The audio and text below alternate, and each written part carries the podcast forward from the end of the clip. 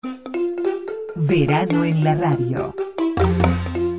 Radioactividades. Radioactividades, edición verano.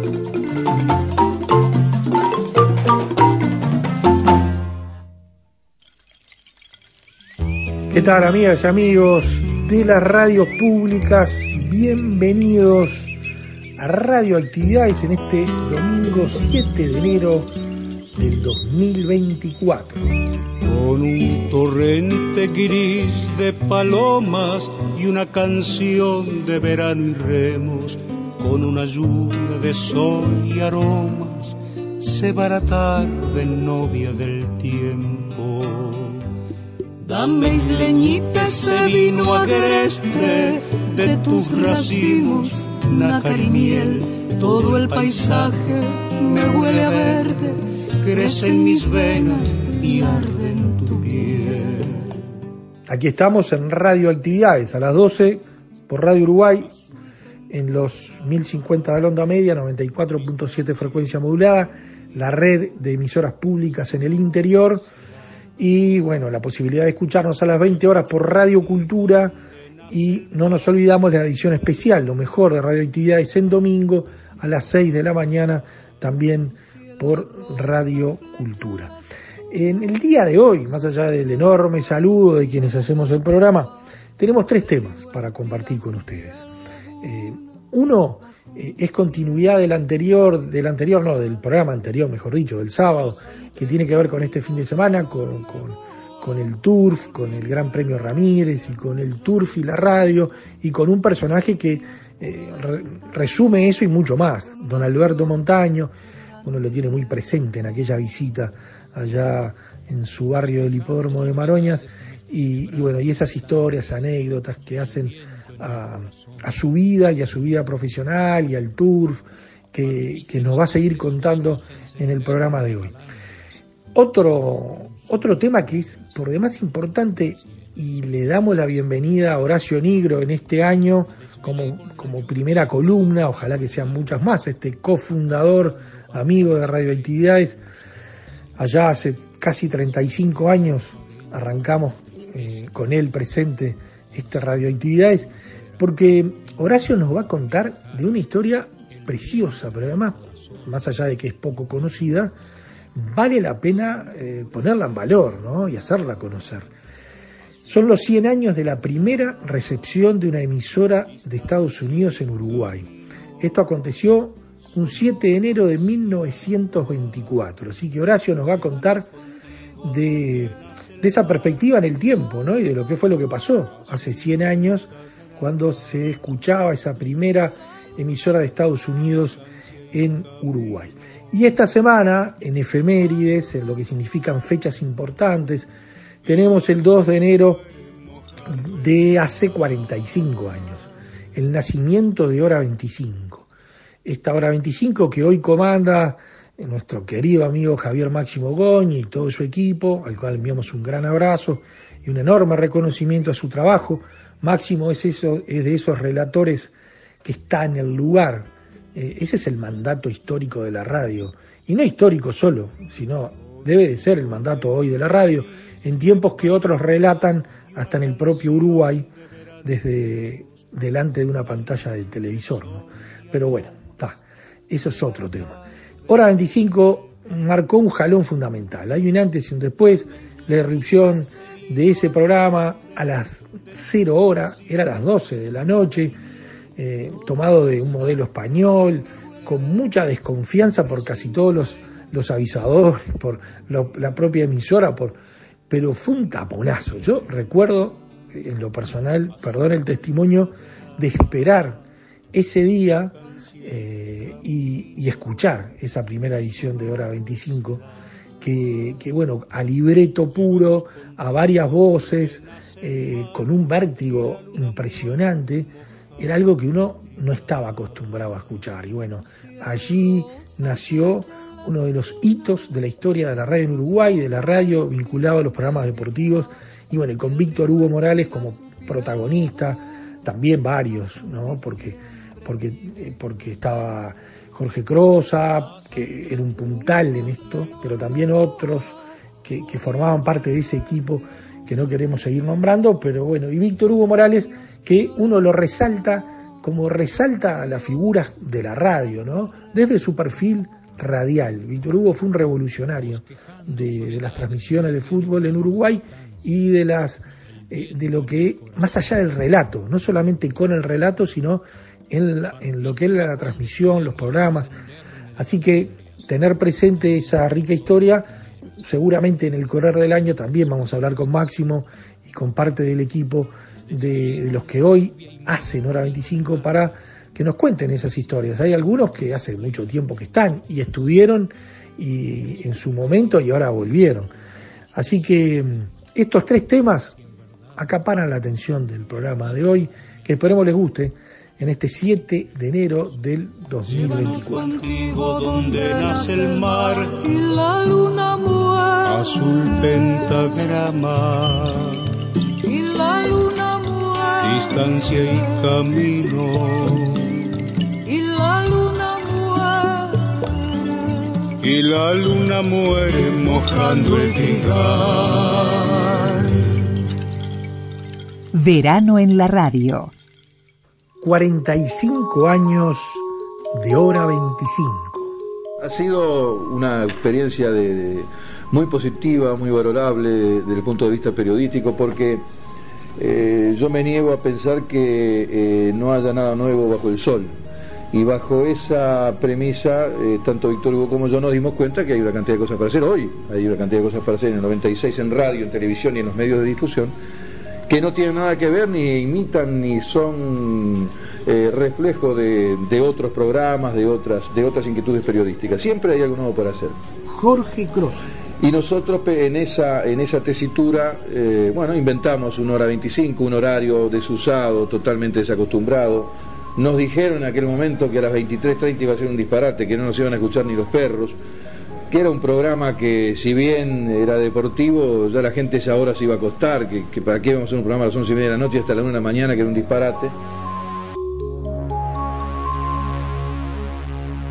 Los propios directivos de la radio no creyeron jamás en nosotros porque supusieron que era, era eh, algo que, no iba a caminar simplemente, que nos dejaban porque era Víctor Hugo y porque la idea era nuestra el nombre de Hora 25 lo tomamos de un amigo de Víctor Hugo en homenaje a José María García, de Hora 25 de Madrid, España, con la autorización de él, obviamente.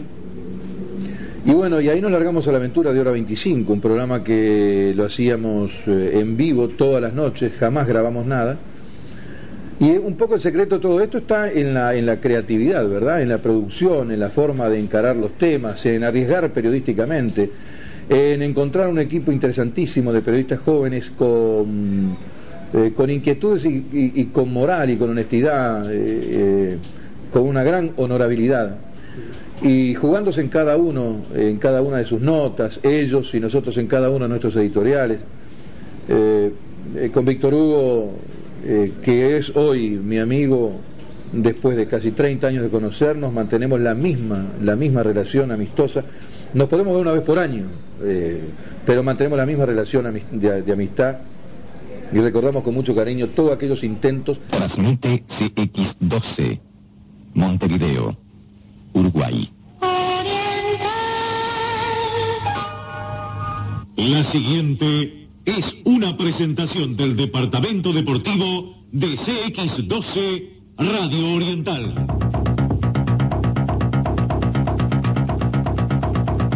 Hora 25 del mediodía. Comentarios, notas, informaciones. El número uno de los programas deportivos.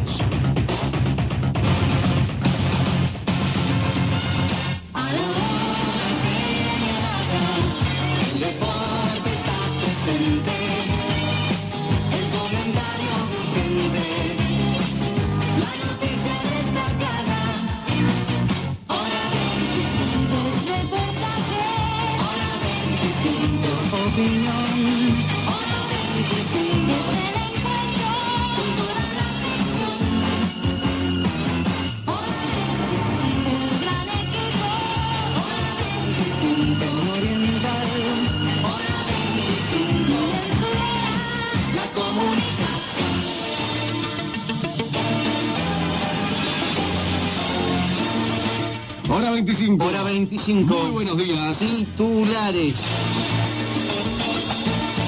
Momentos de tensión vive el fútbol uruguayo. Diversas instituciones de nuestro medio están molestas con los árbitros. Rampla elaboró su denuncia que ya está en manos del colegio quien deberá responder en 10 días. Huracán también hizo un comunicado por el arbitraje de Galecio y Quereque. Ayer, por su parte, Peñarol solicitó audiencia al colegio también reclamando por el arbitraje del contador Felma. A su vez, Nacional está expectante y espera las determinaciones del órgano de los jueces. Hora 25. El mediodía. Los árbitros agremiados en Audaf estuvieron reunidos y se trató el comunicado de los Picapiedra. Mañana se desarrollará una asamblea de árbitros en la cual se resolverá sobre el comunicado de los Picapiedra. Hora 25. Del mediodía.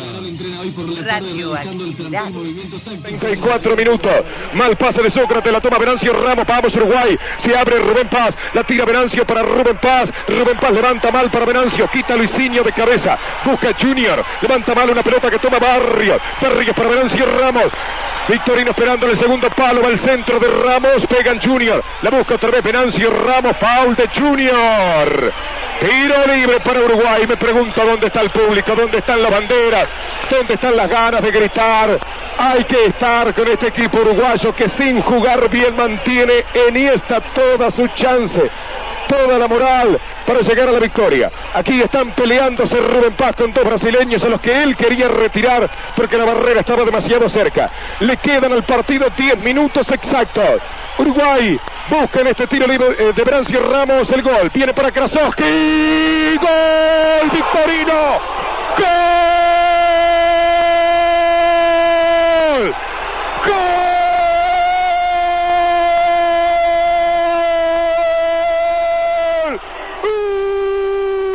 Hora 25 fue una inquietud periodística que marcó, me parece, a fuego la radiotelefonía deportiva.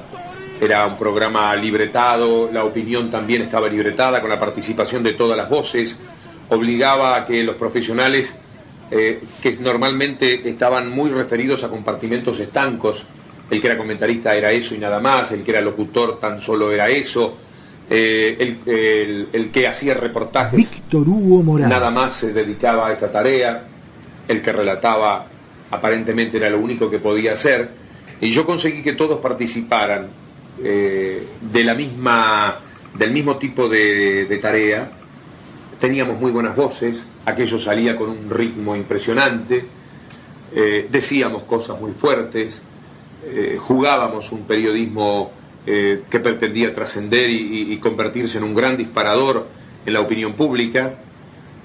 Teníamos los criterios éticos que todavía pienso que tengo hoy, de respeto por la verdad y, y- de deseos de mejorar el nivel eh, intelectual, mental y ético que se movía en el fútbol, como siempre sin demasiado éxito, como le pasa en estos casos al periodismo en general. Y durante esos años, un episodio creo eh, eh, de lo más importante que pasó en la historia de la radio fue Hora 25. Es tiempo de deportes. Es hora 25. Hora 25. Por Oriental 770 AM comenzamos a sentir el deporte. Hora 25. 12 de la 12. Amigos, el saludo de todas las horas en hora 25. Hoy es un día muy pero muy especial, cargado de emociones, cargado de nostalgia, pero también cargado de energía, de estímulo, de catapulta hacia el futuro, a vida cuenta de una generación preciosa que cuenta el equipo de fútbol al máximo y que está abocado a hora 25, que en el día de hoy ha llegado a los 45 años en forma ininterrumpida en este punto el dial, en los 770 de amplitud modulada, a través de la histórica, de la legendaria y de la vigente CX12 Radio Oriental. Podrán comprender ustedes que no es un día más. Eh, naturalmente que uno no, no confunde cantidad con calidad. Esto mismo lo dijimos cuando en la última edición de la Copa del Mundo de Qatar nos, eh, eh, en fin, una gentileza, una distinción para quien habla y nos daban por determinada cantidad de campeonatos mundiales consecutivos este, unos unos recuerdos realmente imborrables. Yo no confundo, y creo que ustedes tampoco, ¿no? Confunden cantidad con calidad. El tema concreto de hora 25, que es el programa decano de la radiotelefonía deportiva uruguaya, es que ha pasado mucha gente de calidad en 45 años.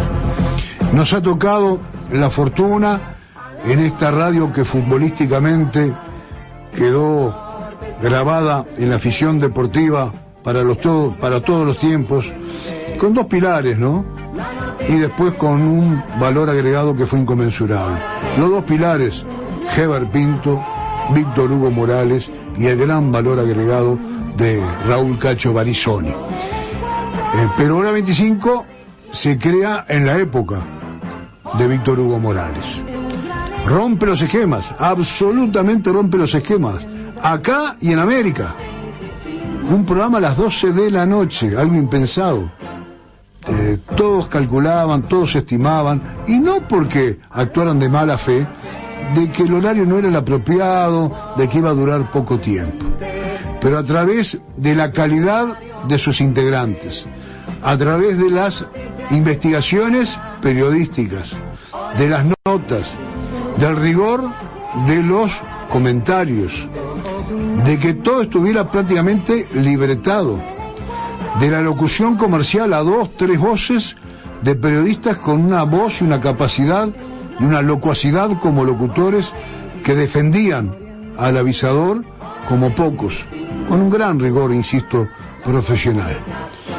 Las denuncias, las grandes denuncias que en su momento hubo sobre momentos críticos del fútbol uruguayo y que fueron siendo este cimiento para que muchos jóvenes periodistas que integraran o no Hora 25 tomaran como referencia a este programa a los efectos de seguir profundizando en las raíces y no quedándose con goles a tantos minutos, con eh, puntuaciones, con estadísticas, que siempre son importantes, siempre y cada vez más, pero ir a lo profundo, ir a la opinión, ir al disenso generando muchas veces enormes polémicas entre enormes comunicadores y profesionales, señores de la comunicación. Por lo tanto, en estos 45 años de hora 25, a través de Radio Oriental, este, circunstancias que ameritará que a partir del mes de marzo eh, sigamos recordando y teniendo la posibilidad de encontrarnos con deportistas de toda la naturaleza y comunicadores de todos los tiempos, porque a partir de marzo comienzan una serie de festejos, como se eh, habitualmente se denominan. Bueno, este, hoy es un día particular de, de esperanza, de fe, de compromiso con los creadores de hora 25 y de enorme compromiso con los oyentes de hora 25 en todo el país. Por lo tanto, para quienes integran hoy hora 25, llevar esta antorcha de este micrófono tan pesado, tan cargado de gloria, eh, tan metido en eh, América, porque cuando consultan sobre radios uruguayas, el primer nombre que sale o el segundo, casi siempre el primero, uno que recorre América eh, bastante seguido, es el nombre de Radio Oriental.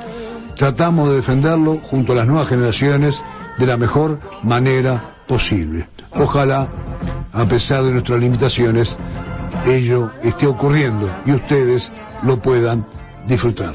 No es un día más y arrancamos de esta manera como arrancaron aquellas legendarias figuras hace 45 años al programa líder, al programa de los uruguayos, a un programa que es bien nuestro, bien nuestro, de la capital y de todos los departamentos.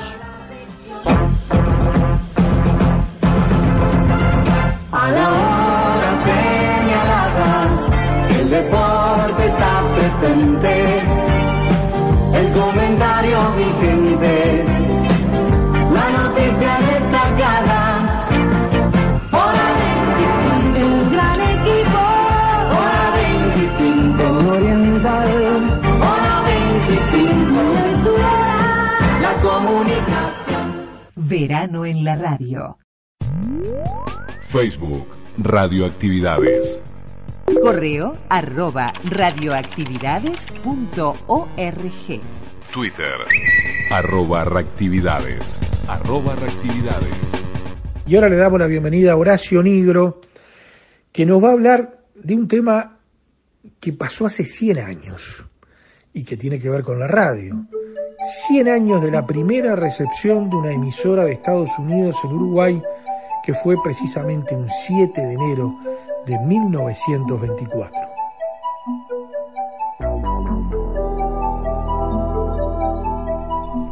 ...1924, 7 de enero... ...broadcastings norteamericanas... ...se escuchan por primera vez en Uruguay.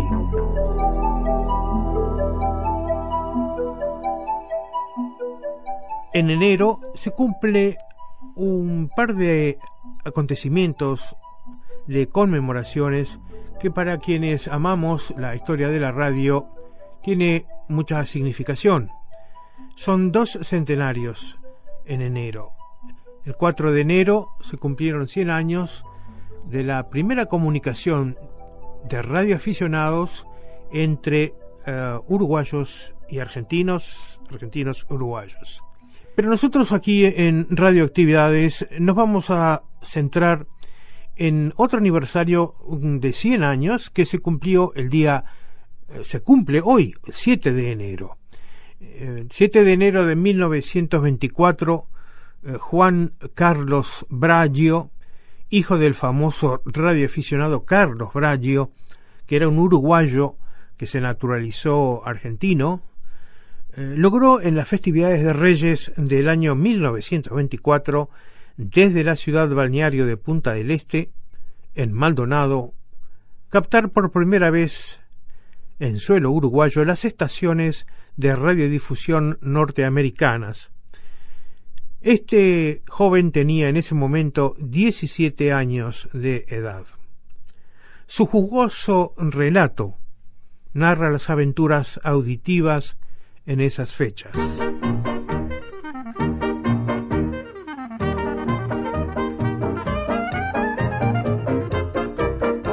Al llegar a este delicioso balneario, eché de menos este año la presencia del amigo ingeniero Jorge Duclub, en cuya provechosa compañía esperaba continuar las experiencias de recepciones en esta posición estratégica donde poco molestan las interferencias, excepto Cerrito, que es una verdadera calamidad, decía Brayo. ¿Qué cambió de un año para otro? A las transmisiones del Coliseo, Carpinacci, Carmen de Areco, Arechavala, Quevedo, Paz, aquellos redificionados de entonces, las chispas de Evers y tantas otras inolvidables, las reemplazan hoy numerosos 50 y 100 vatios que con su potencia parece que han acortado la distancia geográfica que nos separa del terruño.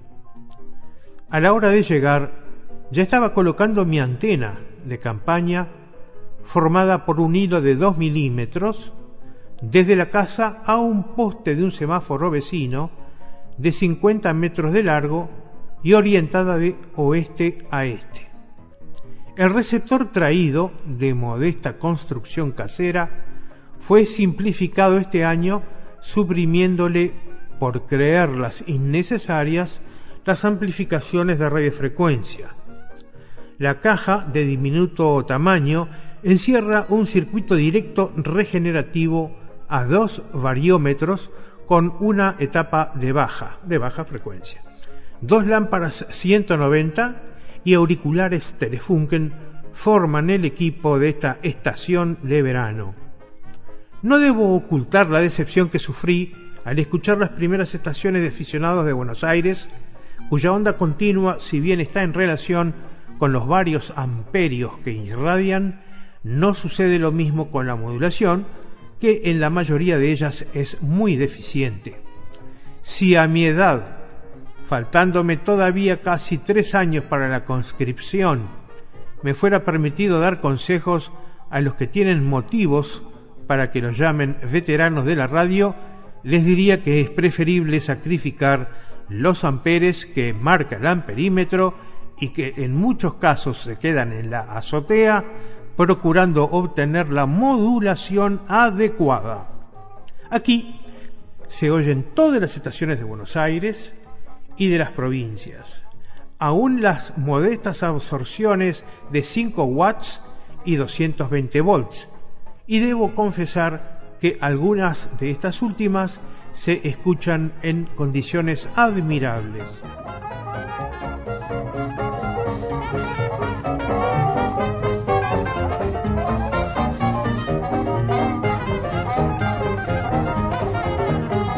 Continúa Juan Carlos Bragio relatando su experiencia.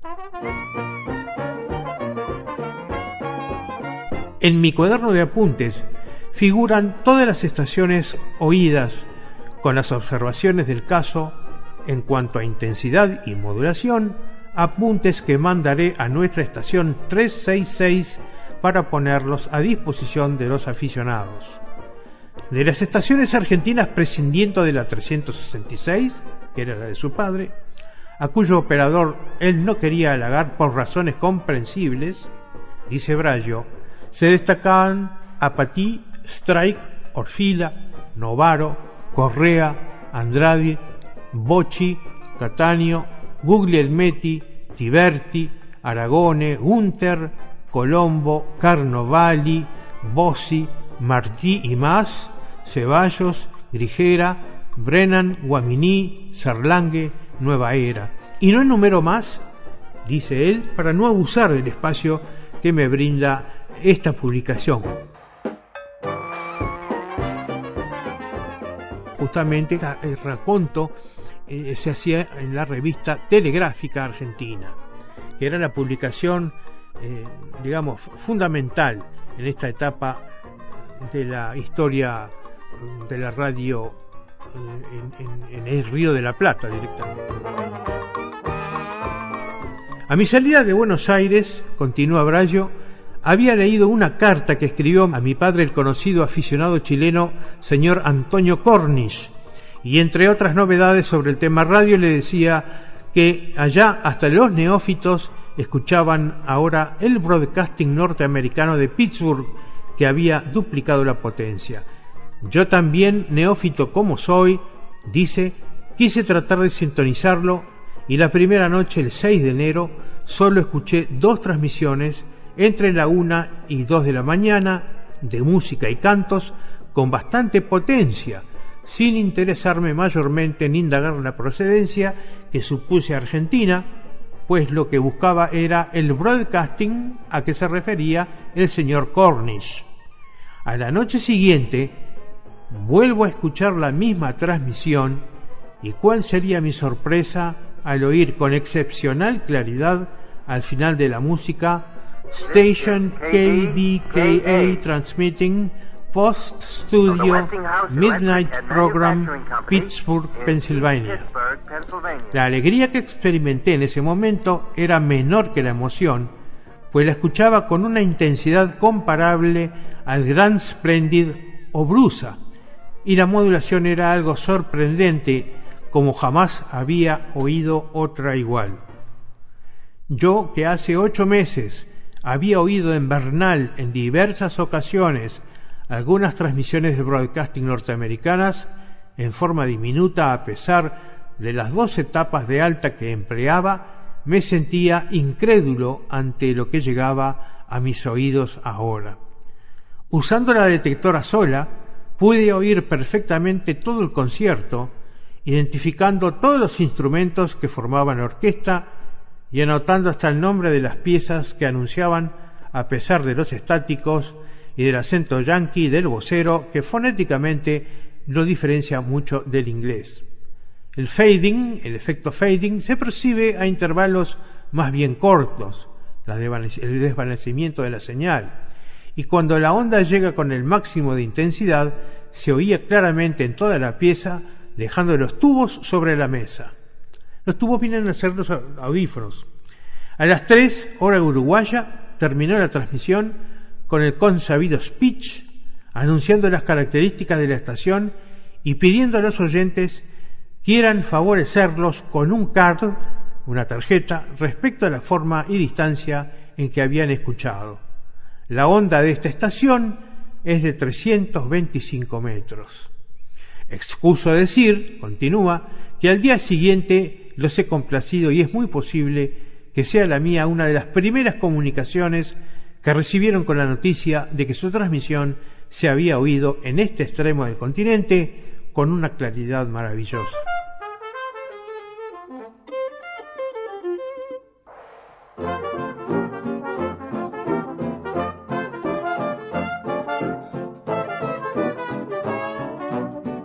Desde ese día, salvo cuando los estáticos lo imposibilitaban materialmente, seguí escuchando no menos de una docena de estaciones, algunas de poca intensidad y que no fue posible identificar. Se destacan por su potencia la KDKA de Pittsburgh, Pensilvania, la WJAX de Cleveland, Ohio y la KFKX de Hastings en Nebraska. De esta última escuché el día 18 una conferencia leída por el doctor McQuain sobre el tema La tumba del rey Tutankamón, con datos interesantísimos de orden histórico. La oía con detectora solamente y no le perdía palabra. No había fadings y al terminar anunció que la continuaría en la noche del lunes siguiente. Saludó después el conferenciante a algunas personas de Nuevo México, eh, Carolina del Sur, Alabama, eh, Dakota del Norte, Montana, Ohio y California. La onda de esta estación, que el primer día era de 260 metros, se alargó después a 335 metros. Las otras oscilan entre 300 y 500 metros de longitud de onda.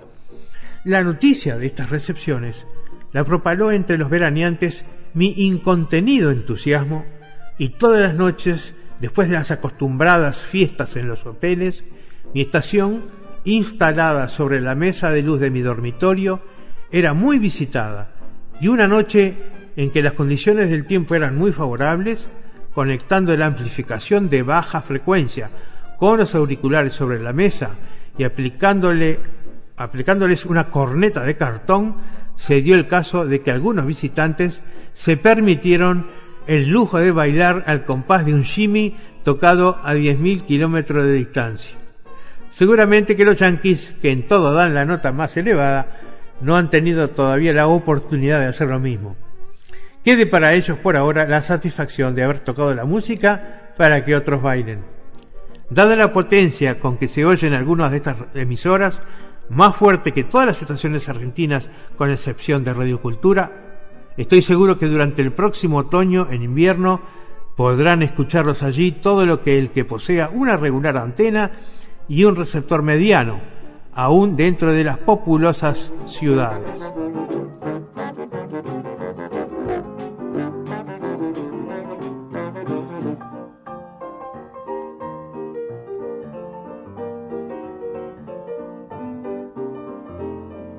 Es digno de notar la asombrosa modulación y la pureza con que se oyen estas transmisiones musicales, en las que no se percibe la resonancia a que nos tienen habituados en nuestras estaciones, debido sin duda a que estas resonancias, como sonidos de menor intensidad, se pierden con la distancia, destacándose entonces la música con toda su nitidez y pureza. Durante las tres semanas que escucho estas transmisiones, He observado que diariamente varían los horarios y que la mejor noche, lo que nosotros llamaríamos noche de moda, es el jueves, en que transmiten hasta más tarde Pittsburgh y otras de igual potencia. Recomiendo pues a los aficionados argentinos silenciar los transmisores los jueves a medianoche y escuchar en la madrugada del viernes desde la hora cero hasta las 2 hora argentina. Como sé que en revista telegráfica tiene mucha circulación en Norteamérica, deseo hacer llegar por su intermedio conocimiento de las empresas transmisoras las siguientes observaciones tomadas el mismo día, durante tres semanas y que podrán serles de interés. Y entonces Brayo comienza a describir cómo escuchó cada emisora. La WJAX es la que se oye con mayor potencia, tanto la palabra como la música se escuchan con asombrosa claridad, pero los fadings son más frecuentes y más acentuados que en las otras. ¿No será que el viento mueva la antena? En la KDKA la música se oye con más potencia que la voz, mientras que en la KFKX la voz se oye tan clara como la música y los fadings son menos pronunciados. En las horas que transmiten telegrafía en onda continua, los aficionados de Norteamérica y Canadá se oyen aquí tal cantidad de estas transmisiones que se producen muchas interferencias y es tarea difícil individualizarlas. Hace pocas noches trataba de identificar una de estas estaciones que se destacaba sobre las demás por su potencia y la rapidez con que transmitía. Al terminar dejó la onda continua y pude oír claramente en telefonía Well, I am off, good night, till tomorrow, y apagó. Es de lamentar que al final no haya dado su característica de identificación, pues le hubiera sido grato a este aficionado enterarse que su despedida y saludo telefónico fue oído a tan gran distancia. Y antes de terminar esta breve información, finaliza Bragio, deseo agradecer por intermedio de esta revista telegráfica a los numerosos aficionados compatriotas que me han felicitado por radio por haber tenido la oportunidad de oír antes que otros estas transmisiones y haberles dado desde aquí el grito de alerta por intermedio de la estación 366. Firma Juan Carlos Braya.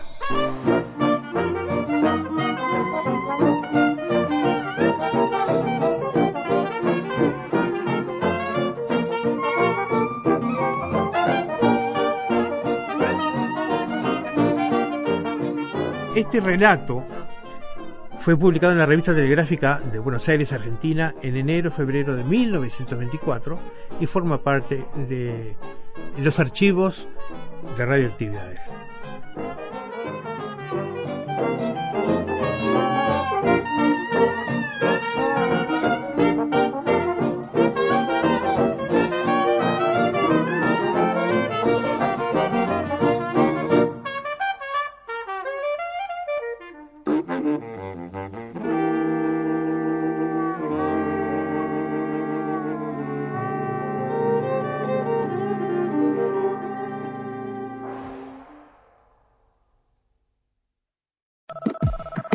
En Facebook. Radioactividades. Radioactividades. Contenidos, adelantos y noticias.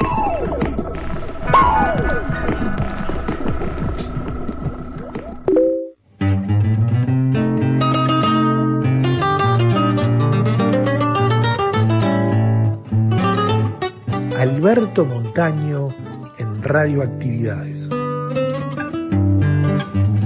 Informó Discofren, seguridad en repuestos para la reparación de frenos. Cotización final para la sexta primera de la apuesta tripleta, 776.600. Los lunes remata Taibo y cuando Taibo remata todo el mundo gana plata. El número uno Gallinson, 78.700. Dos Pisa Verde, 164.800. El número 3, Album, 44.000. Y esas transmisiones que quedaron, en- ¿qué transmisión le quedó allí grabada? Unas cuantas, ¿no? Pero ¿cuáles recuerda especialmente? Sí, yo- esa de, de Guillermo, esa de del 62, primero de enero, el 6 de enero del 62, miro, busca, un- yo sé, el Leguizamo corría siempre de atrás, yo sabía más que Arturo A, y eran en esa época 3.000 metros. Y busco, busco a dónde viene el Leguizamo. En el- en el- cuando van a entrar a la recta final, busca dónde viene último. Yo sé que corría así, lo busqué y venía último. Y en ese momento pasaba la punta el rival principal que tenía otro argentino se llamaba Pechazo. Saca ventaja Pechazo. Y dije, no, no, no, no puedo alcanzar Leguizamo. Cuando faltan 30 metros lo que va a aparecer Leguizamo como una bólida y le, ganó de los 100 finales lleva dos cuerpos seguidos por Apolón. Tercero Alicante, cuarto Romarino, quinto Bailo Solo. Gana Pizaverde por tres cuerpos, segundo llegó Apolón, tercero Alicante, cuarto Romarino, quinto llegó Gallinson sin piloto. Luego quinto para esa posición Plaque, último álbum. Volvemos nuestras miradas hacia donde está el jockey Carlos Pereira, afortunadamente incorporado incorporado y esperando que llegue la ambulancia del servicio médico de Maronia. Ponga el motor de su automóvil a cero kilómetro en rectificado de motores siempre. Primero Talleres Garbi, Tacuarembó y Miguelete. Transmisiones en el exterior, sé que hubo alguna. en Sí, sí, Argentina. yo, yo iba a transmitir a todos lados. Es una anécdota ahí de Argentina, Sí, cuando, de cuando no salía y salía.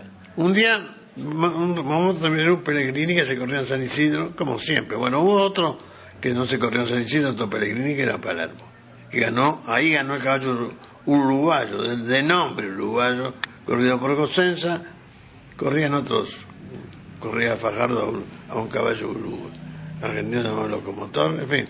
Eh, y ese, ese, ese Pellegrini corrido San Isidro, Llego al palco donde estaba mi, donde tenía que transmitir. Y me dijeron que estaba todo pronto. Los, los empleados de, de- de- digamos, de las similares de antena, no sé el nombre de los, de los empleados de allá de, Sí, sí, sí, la parte de Pero en comunicación. esa época no había, vamos, no había celular. Todo cable. Solo cable. Este, Sí, los encargados de la línea. sí, pero eh, siempre las tenía que tocar acá, tocarla con algún pesito. Pero no los vi más, se fueron. Todo pronto, dijeron, se fueron. Y yo me dijeron, micrófono, acá un micrófono y está, y vino, pero yo no tenía retorno. Parece que los tipos entendieron que la contratación, la contratación era solamente la, la voz de, de- de Buenos Aires o de San Isidro a Montevideo. Pero yo no tenía nada más. Así que yo no sé si llegaba acá. Y le digo a... Y yo por pensando me están escuchando, bueno, muchachos, vamos a hacer una cosa. Yo arranco cuando, cuando Mayoral termina de pasar los avisos, no arranco. O me dice adelante, yo arranco. Y yo le voy a dar el que arranquen ustedes, que arranque Mayoral, yo voy a contar de 20, 20, 20, de 20 para atrás. 20, 19, 18, 17, 16, sí, 10, 9, 8, 7, 1, 0. Ahí arranca Mayoral. Y entonces yo quería hablar de ahí de San Isidro a Montevideo. ¿De dónde? O sea, en ese palco estaba yo, no había ningún teléfono, no sé si había un teléfono. Y en el otro palco era imposible llegar por los puentes que había. Y si yo me voy caminando, no sé si llego, el otro, el otro palco son 100 metros, lleno de gente todo. Este, eh, bueno, cuando terminó la, terminó la, transmisión, fui al otro palco, a la, a la cabina de periodistas de, San Isidro, que está en el palco de profesionales, un cargo de 80 metros. Me atiende un señor que estaba atendiendo ahí en el, en el, en el- de la radio, en el hall, vamos a decir, en el, de- el recesionista, poner. Yo no sé nada, no sé cómo saber si me salió la audición. No, no sé nada, yo estoy arriba. Seguro el tipo estaba, estaba leyendo, un- leyendo un libro ahí que, que iba a saber lo que pasaba abajo. Y después, me, bueno, me comunicaron con ellos y salió, Y salió, salió, salió salió, perfecto. salió. sí, salió. Sin retorno, pero salió. última carrera, los 1500 metros del premio Carlos Pellegrini. Lo corren el 7 Wall y 11 Ricache. Lo hacen el 1 Arabianco. José Pereira La Silva. 2 Elvido Luis Amaral. 3 Corsario Manuel de Santi. 4 Asisi Antonio Guiar. 5 Iracundo y Saúl Rey. 6 Callao Ángel de los Ríos. 8 Poport Gualberto Pérez. 9 Capostal Oscar Domínguez. 10 Carrasco Luis Rodríguez. 12 Amur Víctor Lencio y 13 Pose, Gilmán Sanguinetti. Información de la apuesta tripleta. Se han recepcionado 29.187 formularios. El importe a repartir asciende a la cantidad de 143.226 pesos para las tripletas a ganador.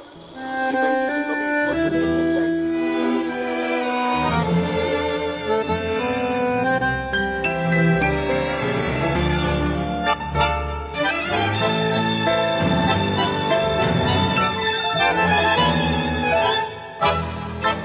Y Carve, ¿no? O sea, Bueno, más, allá, más allá de que el hipódromo era, era, era su casa, Sí, en el barrio, en el barrio. el barrio, el hipódromo, iba a Carve. ¿Y en Carve con quién se encontraba? Porque en Carve era, Bueno, en aquellos años era una actividad impresionante, Mira, programa, de pero locutor. Ahí está. Fíjate. Había una persona en la radio Carvi, la voz y la voz de, y la voz del aire, del personal, que era una, una oficina. Cuando había adentro de la oficina hay, hay 10, 10 personas de ahí, es porque el tipo no quiere. Si el tipo no lo quiere, no hay 10 charlando y hablando con el hombre y siempre, "Jaja, ¿cómo te va? ¿Qué haces? Era Pedro Puch, que era empleado, direct- va, su director, digamos, de la radio, Pedro Puch, un tipo notable. Él me contaba con Rosa Riolfo, con Porta, jugador de fútbol, con, con el otro olímpico uruguayo, este, ¿cómo se llamaba? Que me olvidé el nombre ahora. Olímpico. El Vasco Sea. El Vasco Sea, que un día le digo... Pero andaba allí por tierra campeones, ¿no? ¿Yo? Montaño, ahí Sí, dando vueltas. y sí, yo ahí, Estaba ahí cubriendo tierra No, yo, yo no, no estaba en la audición, no. Pero, estaba, lo, estaba alrededor de ellos. Pues sí, ahí. seguro. Rosa Riolfo estaba, lógicamente. Me dice Porta, Porta, escucha, los hinchas nacional, cinco años corridos ganó este Nacional del Campeonato Uruguayo. Porque compraban acá izquierdo de Peñarol Raúl Rodríguez, que marcaba Luis Ernesto Castro, y lo marcaba de joda, no le marcaba nada, lo dejaba pasar. Y salió cinco años Peñarol, pero, pero sé que fundieron un comercio que había, que porta, bueno, lo que decía del trabajo, fundieron un tipo que tenía un negocio en- ahí en Convención 18, creo que una, una confitería, Dorsa creo que era la empresa, lo hacían calentar a Gallego, le jugaban 10 mil dólares que ganaba Nacional. Y siempre le ganaban la plata. Lo fundieron, lo fundieron. Y, y se iba al, al bombo Raúl Rodríguez. Iba al bombo. Y todas esas cosas uno las sabía, es decir, las sabía, de, pues las sabía después. Un día Porta me dice, fíjate que tengo que ir para la piedra. Che, Montaño dice, tengo que ir a la piedra, al estudio de fulano, a arreglar un asunto, a arreglar una carrera. Iban a arreglar, no iban a las piedras, iban a arreglar una carrera a las piedras. Viva carne, viva América, e viva la libertad. ¿Y algunas transmisiones otras que, que puedan haber sido en el interior o alguna otra del exterior? En el interior te voy a contar. En el interior, un día me invitan a ir a lo de Soriano, me invitan a ir a una reunión extraordinaria que tenía como motivo, creo que era 100 años de Choque Cruz, ahí voy. Yo llego el sábado hoy a un, a un hotel que estaba en la plaza, creo que era Brisa de Jun, se llama ese hotel, o se llamaba, mucho tiempo que no llovía, este, había un que no llovía, como estamos como ahora. Tomando el desayuno esta mañana, conozco a un señor que, no sé cómo, nos pusimos a conversar, ¿viste? Tomando el café de mañana en el hotel. Eh, Tengo ganas de decirle, porque a mí no es, me invitaron a ir, pero no me dijeron si me pagaban el hotel. Vamos a asegurarnos el hotel. Yo le digo, "Mira, mire, acompáñeme, vamos hasta la radio de acá. La radio de acá, pues quiere que tramitamos la carrera que vaya a tarde. Mañana de tarde, fuimos el sábado. Mañana de tarde acá. Iba a querer, digo yo, una radio que tiene nada, que tiene. Acá no hay fútbol, no hay nada, no hay gente de fútbol. Fuimos, estaba el dueño de la radio en la puerta de la emisora, arreglando el frente con unos albañiles, me atendió. Sí, sí, me dice, "Ah, yo también todas las carreras. Que tengan algunos tangos por si yo me necesito cualquier inconveniente, corte, un corte o algo. Ta, ta. Y ese día, em- yo empezó a llover el día de la carrera, el domingo, en forma impresionante. Y van a suspender. No suspenden nada, bueno, vamos a morir polvo. Llovía, llovía. Pero en forma abundante, no, no un- una lloviznita ni un. No, lluvia potente, de esa, de esa que se larga a llover, que moja realmente. Fuimos al hipódromo, no había carrera, no la suspendieron. Este, ganó cuatro Faleros, que está en Buenos Aires ahora, do- dominando todo el asunto, Pablo Falero. Esa, esa persona que estaba conmigo, que fuimos juntos a, hablar el día anterior a- con el dueño de la radio, que estaba ahí conmigo, y me atraía algún jockey, alguna, yo le pedía, hacerme, arrímame, porque seguía lloviendo, yo estaba bajo techo, estaba en el comisariato, en el hipódromo, en un lugarcito ahí con bajo techo. Completamos la cotización de esta sexta carrera. El número 4 Alicate 165.700.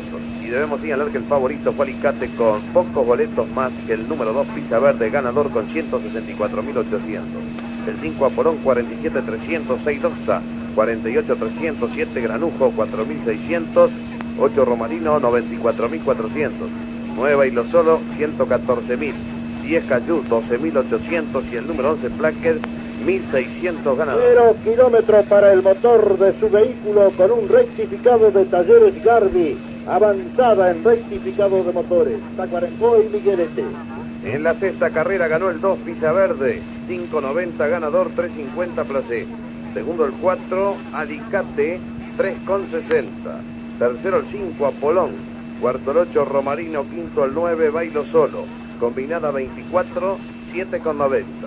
Ganada por dos cuerpos y medio, 1.54, 4 quintos para los 1800. El tercero ventaja mínima, el cuarto varios. El ganador Verde es hijo de Pinguito y Saeta. Defiende los colores de Jesús Rezala, que cuida Arturo Solís. Lo condujo Carlos Gómez. El mejor caballo para mí fue Mascañi. Te voy a contar. Mascañi le ganó Romántico. Romántico ganó dos Pellegrini en Buenos Aires, en Palermo. Dos Pellegrini, contra los mejores caballos argentinos. 38, y 1938 y 1939. Y, y cuando vino en el 38, le ganó acá Mascañi. Mascañi, Mascani, ¿no? Mascañi. Y ese Mascañi, un día mi padre, que era con esta carrera, me dice que Mascañi, eh, cuando algún rival lo venía a pasar, le estiraba el pescuezo y lo mordía. Y un día, porque vos siempre querés, estoy yo, yo estaba en San Isidro comiendo un asado con, con el presidente de, de los entrenadores argentinos, que era Juan Carlos Maldotti. Estábamos comiendo un asado. Me dice, ¿sabe quién es? Me ¿sabe quién que está haciendo el asado o no? El, el, el, el, el de Mascañi. JJ Bruce, le digo, sí. Oh, me decía muñequita, muñequita. Señor, señor Bruce, mucho gusto. Ta, ta, ta. Dígame, Mascañi. Mi padre me dijo que le tiraba mordiscones en los caballos. Yo tenía que venir muy atento porque le tiraba mordiscones y me podía tirar a mí. El caballo paraba. ¿eh? Fíjate qué sistema nervioso tenía ese caballo que quería ganar él. Porque ahí gana el caballo, ganaba. No el choque, ganaba el caballo. ¿eh? Bueno, ese fue el mejor, para mí fue el mejor caballo que tuvo la hípica uruguaya en toda su historia. Cuando pagaban lo que perdieron Gallinson 11,60. Álbum 2010, Alicate 5,90, Apolón 18,90, Toxa 18,40, Granujo 156,20, Romarino 9,80, Bailo Solo 8,30, Cayú 61.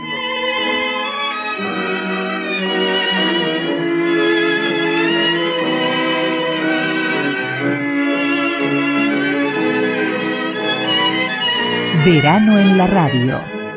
Por una cabeza de un noble potrillo que justo en la raya afloja al llegar y que al regresar parece decir no olvides hermano, vos sabés no hay que jugar por una cabeza me tejón de un día de aquella coqueta y risueña mujer que al jurar sonriendo Y así terminamos el primer fin de semana con la radio, con su historia y todos los etcétera que tiene radioactividades en este 6-7 de enero del 2024, en este verano en donde aparecerán crónicas eh, inéditas como las que tuvimos hoy, pero que también tendremos alguna, alguna repetición de las mejores entrevistas y crónicas que realizáramos en el 2023 y más allá que siempre, cuando se acerca febrero, verano, también por allí aparece el carnaval, la radio, eh, todas esas historias y esa mixtura que nos caracteriza, que, que bueno, que hace que, que radioactividad sea como, como es. No sabemos en realidad en cuanto a nivel de calidad cada uno la distinguirá, pero, pero bueno, extraña es, o por lo menos para, para nosotros. Eh, sí es muy querida, ¿no? Con, con, un febrero que está cerquita, que se van a cumplir dentro de poquito 35 años de, de este programa. El abrazo grande para todos, el deseo de que pasen una excelente semana Y, y, bueno, nos reencontraremos próximo sábado, próximo domingo en las ediciones habituales de Radioactividades a las 12, a las 20, Uruguay y Cultura, siempre por los medios públicos y la posibilidad de tenernos toda la semana en las distintas plataformas y la posibilidad de interactuar y estar con nosotros toda la semana a través de nuestras redes sociales. Abrazo grande, que pasen bien. Chau, chau. Conducción Daniela Ayala. Locución institucional Silvia Roca y Fabián Corrotti. Producción y edición de sonido Luis Ignacio Moreira.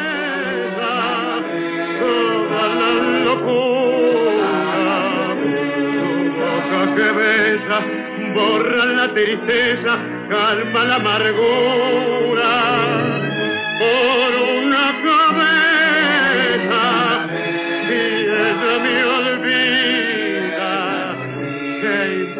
perderme mil veces la vida? ¿Para qué vivir?